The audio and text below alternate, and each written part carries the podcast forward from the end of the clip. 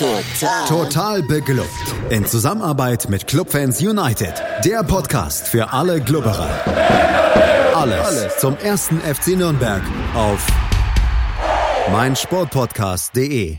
Herzlich willkommen zu einer neuen Ausgabe Total beglückt, dem Magazin über den ersten FC Nürnberg auf meinsportpodcast.de. Mein Name ist Markus Schulz und ich bin heute natürlich wieder nicht alleine, sondern habe mir zwei Gäste eingeladen, die euch sicherlich bestens bekannt sind. Das ist zum einen von unserem Kooperationspartner Club Fans United, der Stefan Helmer. Hallo Stefan. Hallo, hallo. Und natürlich unser Mann in der Hauptstadt, nämlich Felix Völkel. Hallo Felix. Hallo. Ja, nach zwei Siegen in Serie trat der erste FC Nürnberg am vergangenen Freitagabend beim Tabellenvierten in Heidenheim an. Gegenüber des Heimspiels gegen Osnabrück war Trainer Jens Keller personell auf jeden Fall schon einmal zum Handeln gezwungen, denn Robin Hack sah gegen den VfL seine fünfte gelbe Karte der Saison und war damit zum Zuschauen verdammt. Dafür konnte der Coach wieder mit Michael Frei, der gegen eben jeden VfL wegen der gelb-roten Karte passieren musste, planen. Stefan, war die Aufstellung ansonsten für dich plausibel oder gab es für dich noch die ein oder andere Überraschung? Also die Überraschung war für mich, dass Eras reingerückt ist für Nürnberger, weil man ja eigentlich auf Nürnberger da auf der Doppelsechs ähm, setzen wollte. Ansonsten war für mich eigentlich alles schlüssig, soweit nicht so wie gegen Hamburg das schon mal in dieser Saison der Fall war. Ähm, nee, war eigentlich alles äh, relativ schlüssig, ja.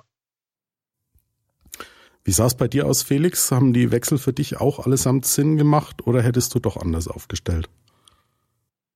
Ja, was ja gerade schon gesagt wurde, eben, das war ein bisschen komisch mit äh, Eras, aber äh, dadurch, dass ja vorher schon ein bisschen kommuniziert wurde, dass Nürnberger eventuell ähm, angeschlagen ausfallen könnte oder halt nicht über die komplette Zeit spielen kann, ähm, war das dann auch okay. Was mich ein bisschen positiv überrascht hat, war äh, Heiße auf links, aber so wirklich Alternativen die jetzt wirklich fit und im Saft sind, gab es nicht wirklich. Deswegen war das auch vollkommen nachvollziehbar. Also die Aufstellung an sich auf jeden Fall äh, so nachvollziehbar. Also das Einzige, womit ich noch eventuell gerechnet hätte, wäre, dass Lohkemper eventuell auf die linke Außenbahn gegangen wäre. Aber die Variante mit Heise und Handwerker, die sich da auch so ein bisschen dann abgewechselt haben, das war für mich eigentlich auch dann recht schlüssig. Ja, und zu, zumindest begann der erste FCN mal ziemlich flott.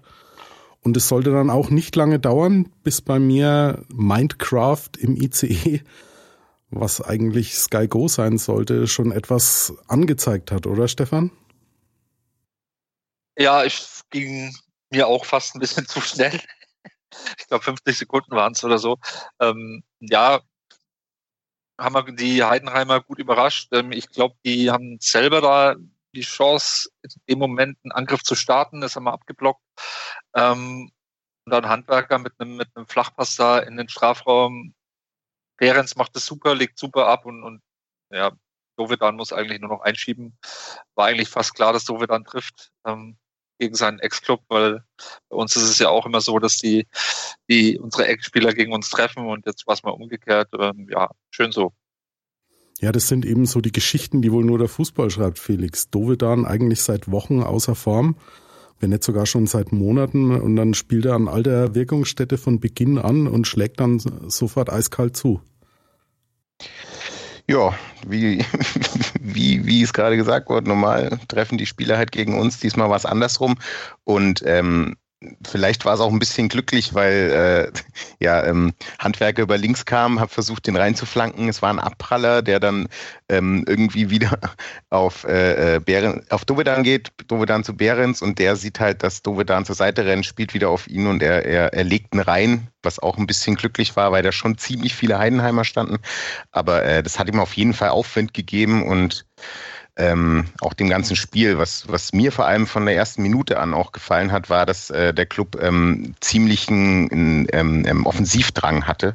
Also man hat gemerkt, okay, die wollen mit Power in die Partie starten. Hatten wir auch schon öfter, ging dann nach hinten los. Aber ähm, sie haben zumindest äh, von vornherein den Anschein gemacht, auch dann gleich mit dem Tor, okay, äh, wir wollen hier heute was holen. Ja, so nach der ersten Viertelstunde hat sich Heidenheim, Heidenheim aber dann doch etwas berappelt und hat dann langsam aber sicher ein bisschen Spielkontrolle erlangt. Stefan, hat für dich der Club da vielleicht etwas zu viel Gas dann plötzlich aus der Partie genommen? Oder lag es doch einfach daran, dass Heidenheim dann etwas dominanter geworden ist und dass der FCN sein hohes Angriffspressing nicht mehr ganz fortführen konnte? Ich glaube, Heidenheim hat irgendwann umgestellt, nachdem der Club eigentlich schon gut dominant war in, in so einem Heidenheim Heimspiel und Club ein Auswärtsspiel. Ähm, wir waren vor allem richtig gut in den Zweikämpfen, glaube ich. Wir haben die meisten Zweikämpfe gewonnen und ähm, so wie es sich dann auch äh, in der Nachbetrachtung herausgestellt hat, hat der Schmidt dann von Heidenheim umgestellt. Und so kamen dann die Heidenheimer auch zu ihren Chancen. Ich glaube, es war die, die erste Halbzeit so insgesamt, so die, so die erste Hälfte der ersten Halbzeit. Es hat uns gehört, das Spiel, da haben wir dominiert und dann hinten raus ähm, waren es die Heidenheimer. Ähm, ja, ähm, da müssen wir noch ein bisschen konzentrierter sein wir haben da ein bisschen viel Gas gegeben. Ich glaube, das ist dann insgesamt auf das Spiel gesehen, hat uns das hinten raus ein bisschen Körner gekostet. Ähm, dennoch fand ich, hatten wir es eigentlich ähm, defensiv ähm, ganz gut im Griff, auch wenn natürlich da äh, schon hochkarätige Heidenheimer Chancen da waren, aber ähm, insgesamt fand ich es äh, ja okay.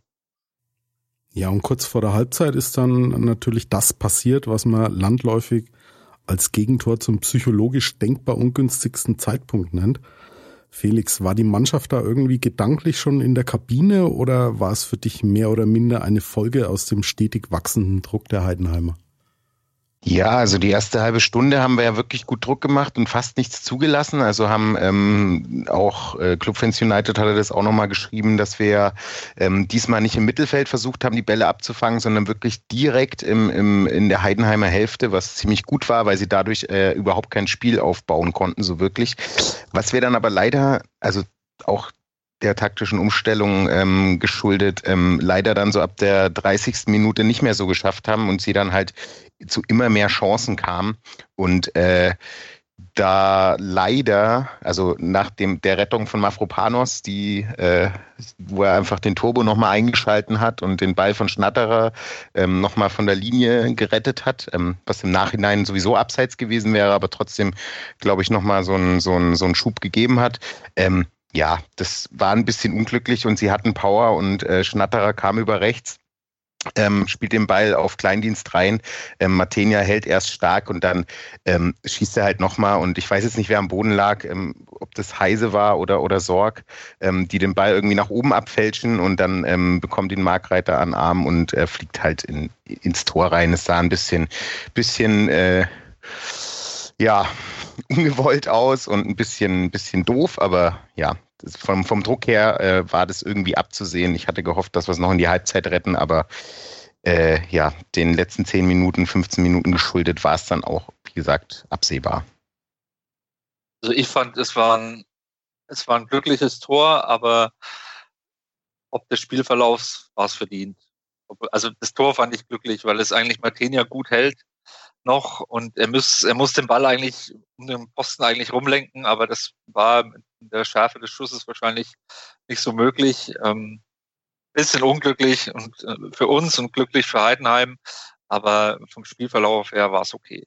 Und von unserer Seite, was ich da noch zur ersten Halbzeit sagen will, was, was uns so ein bisschen gefehlt hat und was uns dann wahrscheinlich auch zum Spitzenteam fehlt, ist, ähm, wir haben zwar die Bälle erobert, wir haben viele Zweikämpfe gewonnen, auch in weit in Heidenheims Drittel, aber ähm, uns fehlt dann halt nach der Eroberung noch das schnelle Umschalten, die Passpräzision und äh, natürlich die Präzision auch im Abschluss.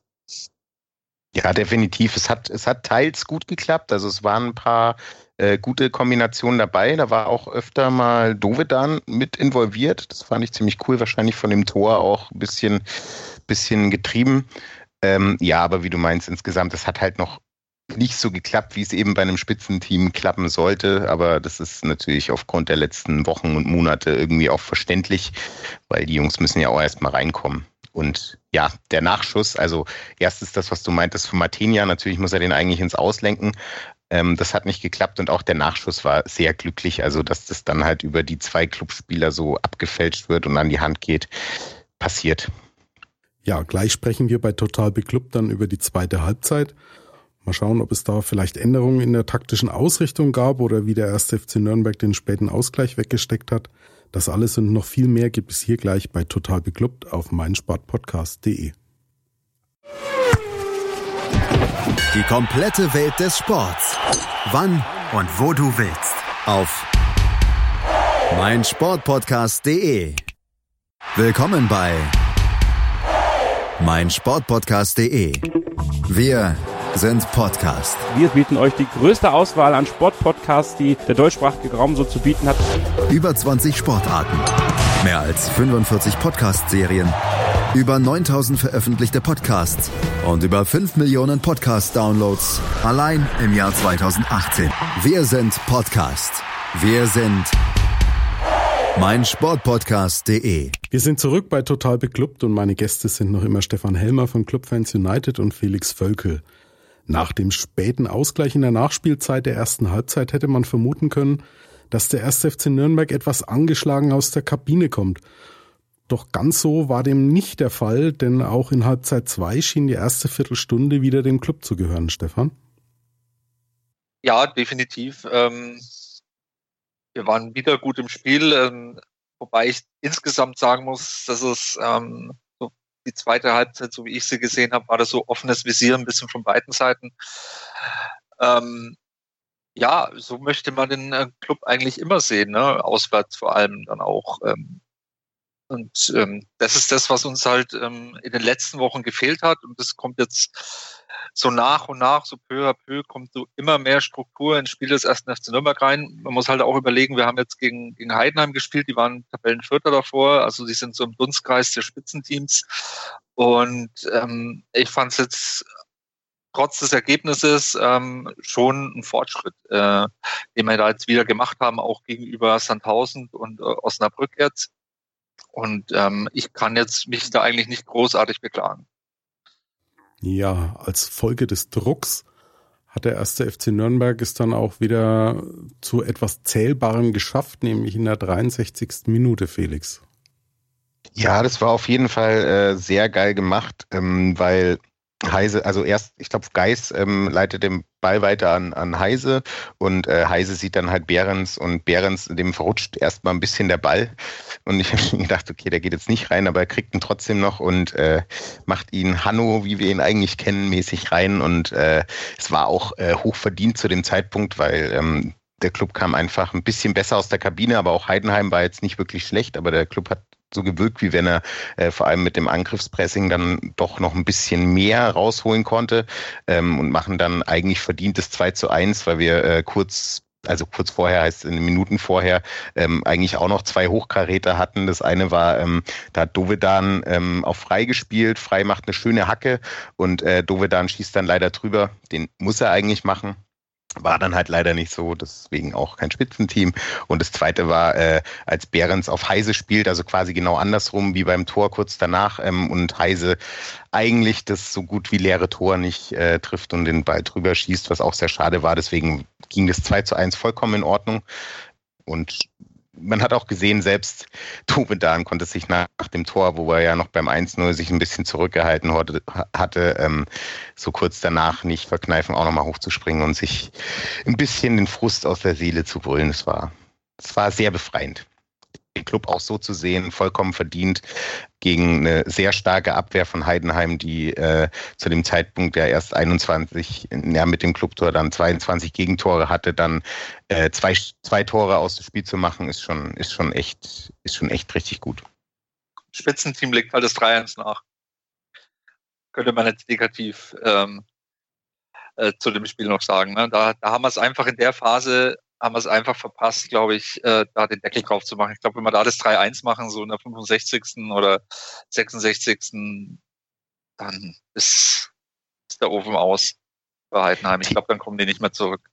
Theoretisch hatten wir es ja kurz gemacht, äh, nach dem ja, Freistoß von Geis und Markreiter, wo Frei ziemlich dämlich aussah, weil er schon die ganze Zeit im Abseits stand und dann auch noch zum Ball geht und äh, ich jetzt aus meiner Sicht, also ich kann auch vollkommen verstehen, dass es gepfiffen wird, weil frei aktiv zum Ball geht, aber es sah halt erstens, also das, was ich gemeint habe, sehr dämlich aus und man kann es pfeifen, aber andererseits er zu dem Zeitpunkt eigentlich für mich null ins Spiel eingegriffen hat, weil der Ball kam, Markreiter köpft ihn und er geht nicht rein. Sehr ich glaube, er hat schon gemerkt, dass er im Abseits steht und er hat sich dann auch von aus seiner Warte aus äh, passiv verhalten, aber er, er, er lenkt natürlich trotzdem, weil er da steht, äh, einen Heidenheimer Spieler die Aufmerksamkeit auf sich und ja, so da kann man auch verstehen, dass da dann äh, abseits gepfiffen wird, ja. Ja, es war, es sah sehr, sehr, sehr, sehr unglücklich aus, auf jeden Fall von Frei. Wobei man natürlich auch sagen muss, dass äh, gerade solche Szenen in dieser Saison schon sehr unterschiedlich gepfiffen wurden. Also es, es gab Szenen, wo der gegnerische Spieler nicht aktiv zum Ball gegangen ist und äh, es ist mal als Tor gewertet worden, dann mal wieder nicht als Tor. Mir fehlt da im Moment so ein bisschen noch diese einheitliche Linie bei den Schiedsrichtern. Geht's euch da auch so? Ja, deswegen meine ich ja auch, ähm, ich kann verstehen, dass man das pfeift, aber ich hätte es in der Situation nicht gepfiffen, weil frei in dem, also in dieser Szene für mich äh, äh nichts mit diesem Spielzug zu tun hatte. Der stand natürlich scheiße. Also muss man einfach so sagen und rennt dann zurück und rennt halt zufällig genau dahin, wo der Ball hingeht und dann, ja, dann ist es irgendwie anscheinend, also du meinst, wie du schon meintest, äh, da gibt es nicht wirklich eine klare Linie und äh, deswegen wird da halt wahrscheinlich auch 50-50 entschieden. Ja. Bei uns ja, war es eben keins. Ganz klar 50-50 Entscheidung. Würde das Tor gegeben, dann hätten die Heidenheimer die Diskussion und würden sagen, hey, der ist doch, der ist doch aktiv im Abseits, der, der ist doch da in der Nähe vom Ball und zieht einen Innenverteidiger oder einen Verteidiger von uns auf sich. Ja, also kann man, kann man so pfeifen, kann man sicherlich auch andersrum pfeifen. Irgendeine Seite wird sich danach beschweren. Ja, aber andererseits, wie gesagt, wir hätten auch genug Chancen so gehabt, noch das 3-1 zu machen. Also ja, dem war dann leider nicht so. Ja, ihr habt es angesprochen, Chancen waren eigentlich genug da. Aber wie es dann halt nur, nun immer so ist, wenn man die Chancen vorne nicht reinmacht, dann kriegt man hinten dann einen eingeschenkt. Und so war es dann eben auch. Der erste FC Nürnberg musste nach einem Standard den äh, Ausgleich hinnehmen. Tim Kleindienst, der im Übrigen im Alleingang für die letzten fünf Heidenheimer Treffer jetzt zuständig war, schnürte seinen insgesamt vierten Doppelpack jetzt und glich damit aus, Stefan. Ja, war ein bisschen schade. Ich glaube, ähm, wann war es? 81. im Dreh oder ein bisschen später, ähm, weil man sich eigentlich schon insgeheim so ein bisschen auf, auf Sieg gefreut hat und dann kommt so eine Ecke, die zwar, also, kann jetzt nicht wirklich jemanden Vorwurf machen, die, die, von der Hüsing verlängert die per Kopf und die kam mit so einem Speed rein. Ähm, da hast du als Abwehr keine Chance. Ähm, ich glaube, Mafropanos kam da dann zu spät, aber dem kann man da wirklich auch keinen Vorwurf machen, weil es einfach so schnell ging ähm, durch die durch die Kopfballverlängerung. Ja, schade, schade, schade. Hätte man vorher das 3-1 gemacht, ne? So kriegt man halt dann den Ausgleich und ähm, nimmt nur einen Punkt mit.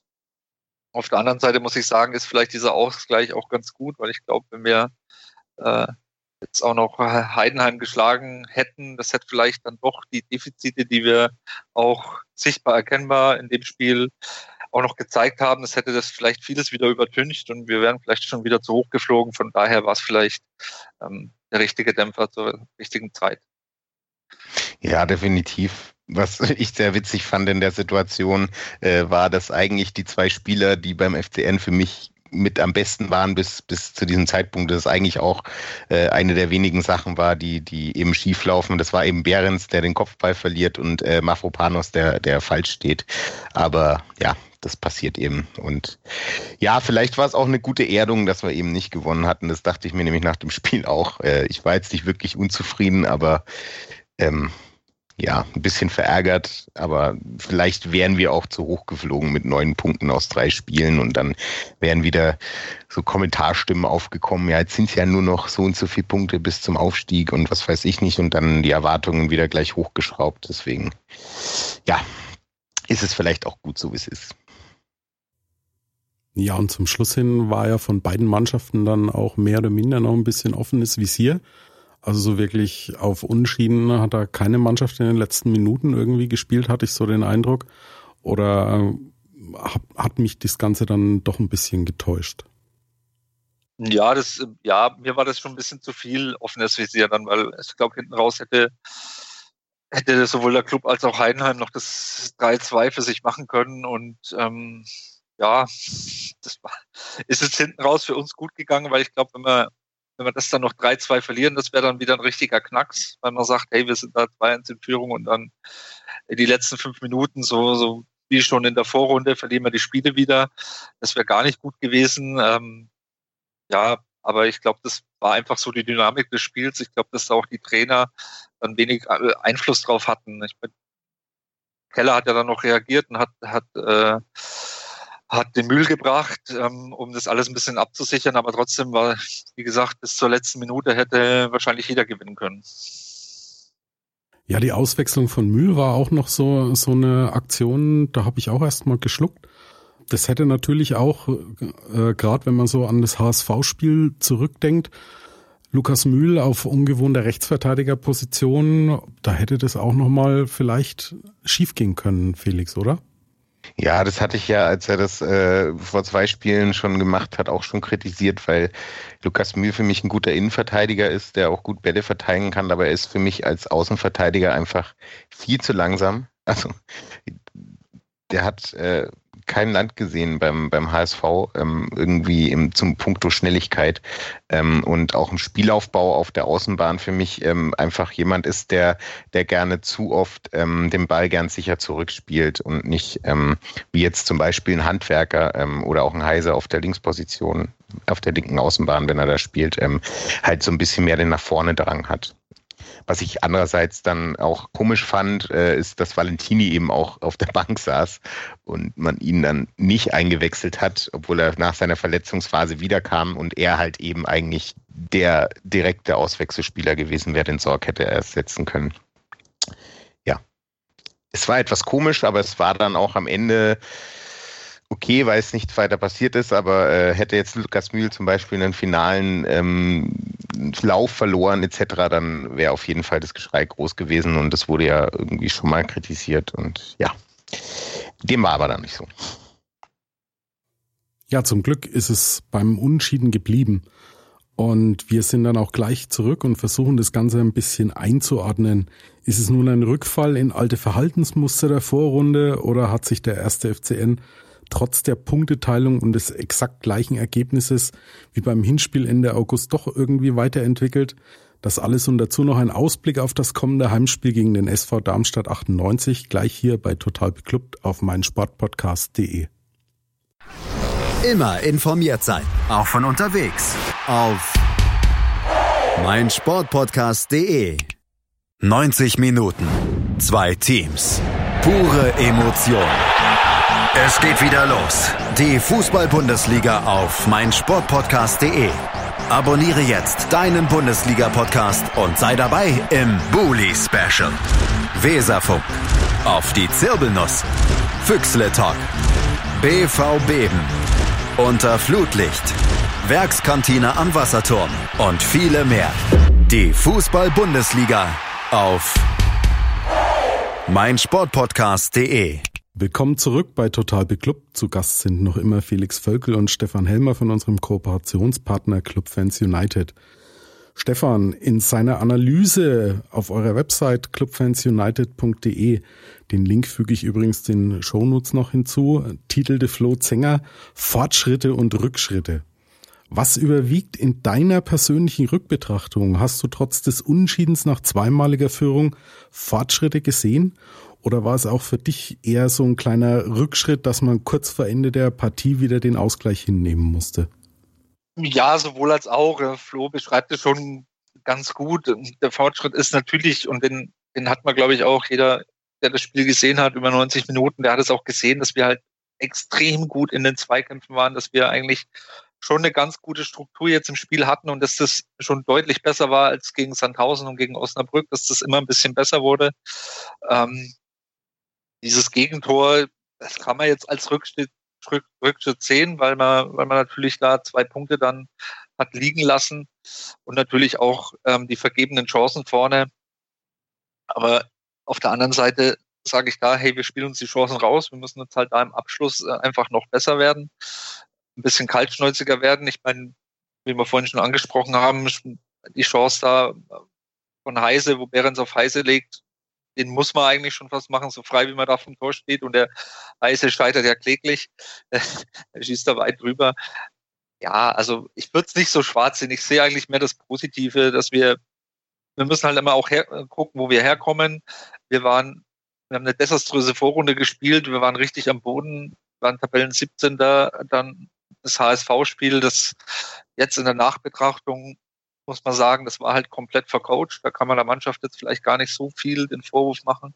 Und äh, positiv ist natürlich unsere Spielweise, dass die jetzt immer besser wird. Die ist noch lange nicht gut oder perfekt, aber es, es wird alles besser. Es geht so peu à peu nach vorne und ich glaube, uns muss jetzt auch so langsam, ich möchte den Tag nicht immer von dem Abend loben, aber vom Abstieg sollten wir eigentlich keine Angst mehr haben in dieser Saison, auch wenn es jetzt nur vier oder fünf Punkte sind, die wir auf Vorsprung haben auf die Abstiegsplätze. Aber die Spiele jetzt in, in der Rückrunde, mit Ausnahme des HSV-Spiels, haben wir alle gewonnen, beziehungsweise jetzt eins unentschieden und eins verloren. Und ähm, das sollte uns schon Hoffnung machen für die nächsten Wochen. Ja, ich glaube, der Vergleich, äh, den, den wir jetzt so ziehen zwischen, zwischen Hinrunde, Heidenheim-Spiel und Rückrunde Heidenheim-Spiel hinkt auch vielleicht ein bisschen, weil das Heidenheim-Spiel in der Vorrunde ja doch zumindest in den ersten 80 Minuten zu uns war das beste Saisonspiel. Ja, eben. Bis die 80. Minute. Und von daher jetzt auswärts in Heidenheim da ein 2 zu 2 beim Tabellenvierten zu holen, ist eigentlich auch nicht das Schlechteste. Ja, Felix, welchen Eindruck hast du so im Nachhinein von diesem Spiel?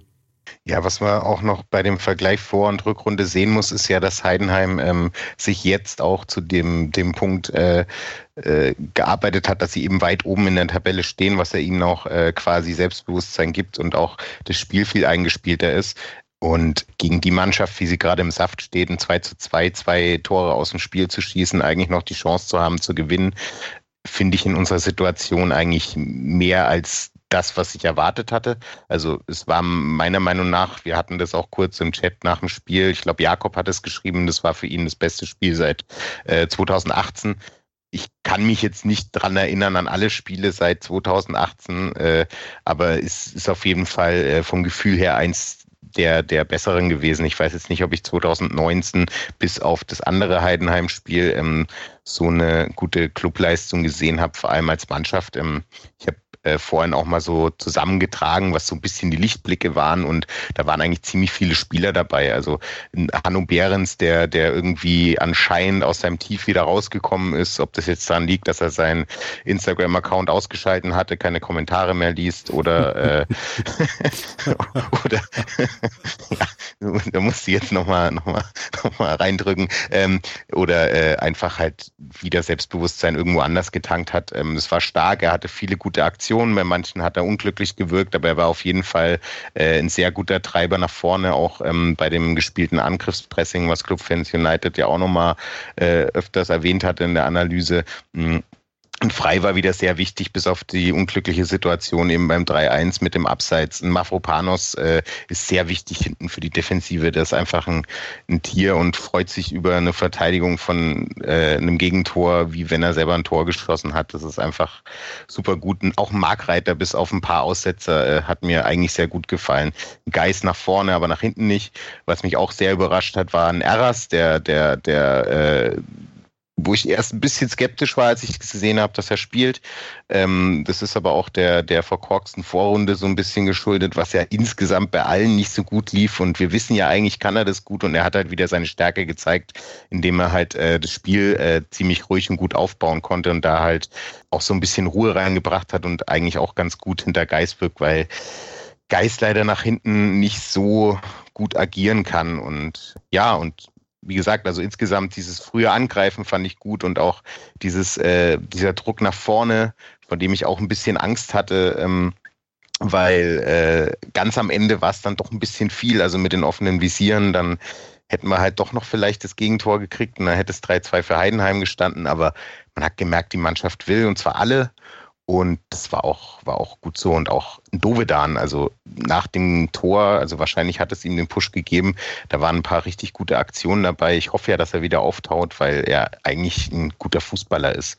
Und richtig gut fand ich dann auch noch, ähm, wie Frank Schmidt dann auch noch in seinem, in seinem Interview dann gesagt hat, eben, also normalerweise gegen einen starken Gegner, wie der Club das heute war, ähm, kommt man normalerweise nicht zurück. Das fand ich auch nochmal gut und ich glaube, das tut der Mannschaft auch Gutes zu hören und eben also trotz des Gegentors, was wir ja schon öfter diese Saison hatten, dann trotzdem mit einem guten Gefühl rauszugehen, weil wir eben die zwei Spiele vorher gewonnen haben und letztendlich steht jetzt halt auf dem Papier, ähm, dass wir in diesem Jahr ein Spiel verloren haben, das gegen HSV und aus den letzten drei Spielen sieben Punkte. Ich sehe definitiv einen Aufwärtstrend und äh, bin gespannt, was in den nächsten Wochen noch gezeigt wird und hoffe einfach, dass sie an den guten Leistungen anknüpfen und Jens Keller der meiner Meinung nach einen großen Anteil auch mit daran hat, dass es jetzt so läuft, ähm, irgendwie schafft, die Mannschaft weiterhin auf dem Kurs zu halten. Ich bin guter Dinge. Ja, Stefan Felix hat es gerade angesprochen. Äh, so ein Patrick Eras hat ziemlich für Ruhe gesorgt da hinten. Dovedan hat wieder gezeigt, dass er, dass er doch Fußball spielen kann. Ist es vielleicht auch so ein, so ein kleines, ja, Erfolgsrezept dass plötzlich auch die Spieler aus der zweiten Reihe ein bisschen mehr Druck aufbauen, als das in der, in der Hinrunde der Fall war? Ja, das ist immer gut. Woran das liegt, weiß ich, weiß ich nicht. Es haben sich auch ein bisschen so, die Gemengelage hat sich ja nach dem Trainerwechsel auch ein bisschen geändert. Vorher war Dove dann gesetzt, jetzt ist er äh, eigentlich mehr auf der Bank äh, gewesen bislang. Klar, so so ein gesunder Konkurrenzkampf, der hilft immer. Ich fand jetzt auch Eras äh, in der Nachbetrachtung auch mal ganz gut, dass der von Anfang an gespielt hat. Weil dann hat man gesehen, dass er auch mal auch eine Alternative zu Nürnberger hat. Das war immer so meine Befürchtung, wenn man so auf Nürnberger als Sechser setzt, wen, wen hat man da als Backup und wie funktioniert das dann? Das hat gegen Heidenheim jetzt ganz gut funktioniert. Ja, aber zu deiner Frage nochmal, ähm, klar, ähm, gesunder Konkurrenzkampf ist, ist für jedes Team gut und uns tut es momentan gut. Und ähm, ja, schauen wir mal, wie die nächsten Wochen weitergehen. Ja, diesen Konkurrenzkampf und den Druck aus der zweiten Reihe, den, äh, den brauchen wir im Moment, denn im Heimspiel gegen den SV Darmstadt 98 wird Jens Keller sein Team erneut umbauen müssen. Nach Frei und Hack muss jetzt am kommenden Sonntag Johannes Geis wegen seiner fünften gelben Karte pausieren.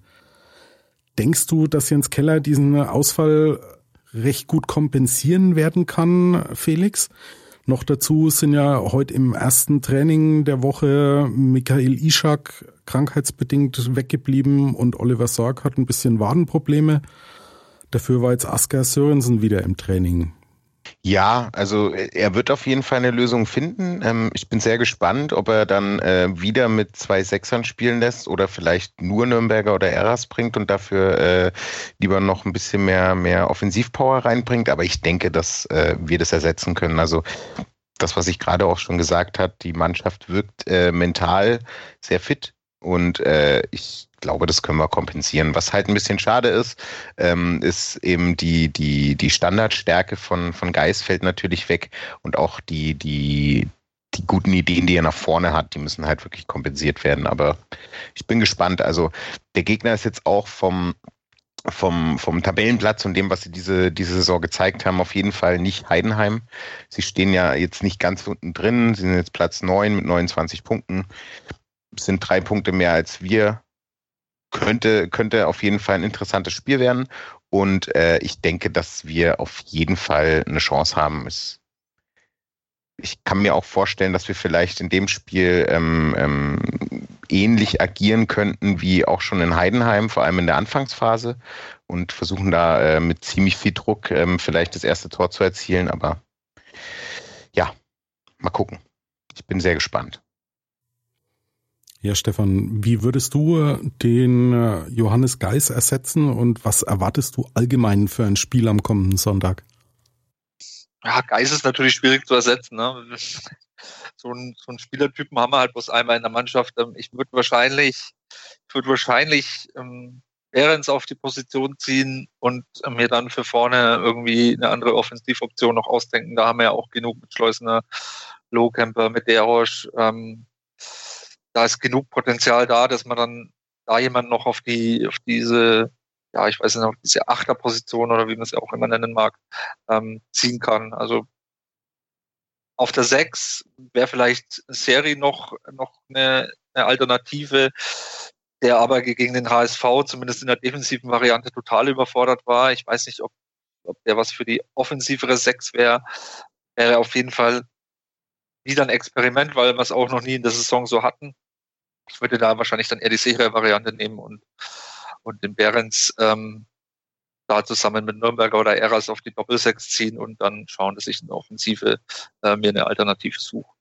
Ich bin bei Behrens zurückziehen so ein bisschen skeptisch, weil es ihm sehr gut tut, äh, weiter vorne zu spielen. Aber es wäre natürlich auch nur für ein Spiel ähm, und wahrscheinlich auch, wie du sagst, die sicherste Variante. Aber ich glaube, das könnte auch eventuell unserem Offensivspiel ein bisschen schaden. Ähm, bin ich mir gerade unsicher. Wen würdest du dann auf die sechs ziehen, wenn nicht Behrens? Ja, tatsächlich, als du es jetzt vorgeschlagen hast, würde ich tatsächlich vielleicht mal Serien probieren. Weil ähm, in der defensiven Variante würde ich ihn auf gar keinen Fall mehr setzen. Ähm, das tut ihm einfach nicht so gut und falls er jetzt dann wieder irgendwie ähm, Mist bauen könnte, dann äh, tut es auch seinem Selbstbewusstsein, glaube ich, nicht gut. Aber äh, in der offensiven Variante denke ich, dass er in, also natürlich nicht Geist ist, aber ich glaube schon ein, ein, Spieler, der äh, ähnlich irgendwie gut Bälle verteilen könnte, etc. Und dahinter äh, Eras oder Nürnberger, die das Ganze dann absichern. Was spricht denn gegen die Variante, Eras und Nürnberger nebeneinander spielen zu lassen? Ja, spricht auch nichts dagegen, wirklich. Ich weiß halt nicht, ähm, ob einer von, also Eras auf keinen Fall, ob ein, einer muss ja diesen Part von Geis äh, einnehmen, der ja so mehr diese, die offensive, offensive Sechs ist. Ob das Nürnberger kann, muss der Trainer entscheiden. Ja, aber wäre sicherlich auch eine denkbare Variante. Ja, es sind also einige Dinge, wo wir uns überraschen lassen müssen, wie Jens Keller welches äh, Personal dann auf den Platz schicken wird. Zum Abschluss mag ich aber von euch natürlich auch noch wissen, wie denn euer Tipp für das Spiel am Sonntag lautet. Stefan, du darfst den Anfang machen. Ja, kurz und schmerzlos, ich 2 zu 0 für uns. Klare Ansage. Und was tippst du, Felix? 3 zu 1 für den Club. Ja, dann kann ich auch meinen Tipp da noch raushauen. Ich denke nämlich auch, dass es ein klares 3 zu 0 geben wird wobei das Ergebnis dann unterm Strich wohl doch deutlicher sein wird, als es der Spielverlauf hergibt. Wie üblich wird Felix Amrein auch in dieser Woche noch ein Gegnergespräch mit einem Fan des SV Darmstadt 98 führen. Zu Gast am Donnerstag wird Lea sein. Kommenden Montag sind wir dann wieder zurück und werden das Heimspiel gegen die Lilien wie gewohnt analysieren. Bis dahin möchte ich euch allerdings nochmals clubfans-united.de ans Herz legen. Dort erfahrt ihr wie gewohnt alles über den ersten FC Nürnberg und könnt auch in den Kommentaren fleißig mitdiskutieren. Und natürlich freuen wir uns, wenn ihr total beklubbt bei iTunes oder direkt in einem Podcatcher eurer Wahl abonniert, unsere Facebook-Seite liked und uns dort oder auf Twitter einen Kommentar hinterlasst. Ich bedanke mich nochmals bei meinen Gästen Stefan und Felix, wünsche euch eine tolle Woche und sage Tschüss, bis zum nächsten Mal hier bei Total Beklubbt auf meinsportpodcast.de. Total. Total beglückt. In Zusammenarbeit mit Clubfans United. Der Podcast für alle Glubberer. Alles, Alles zum ersten FC Nürnberg auf meinsportpodcast.de. Anwurf. Der Handball-Talk Dein tägliches Update zur stärksten Liga der Welt auf meinsportpodcast.de.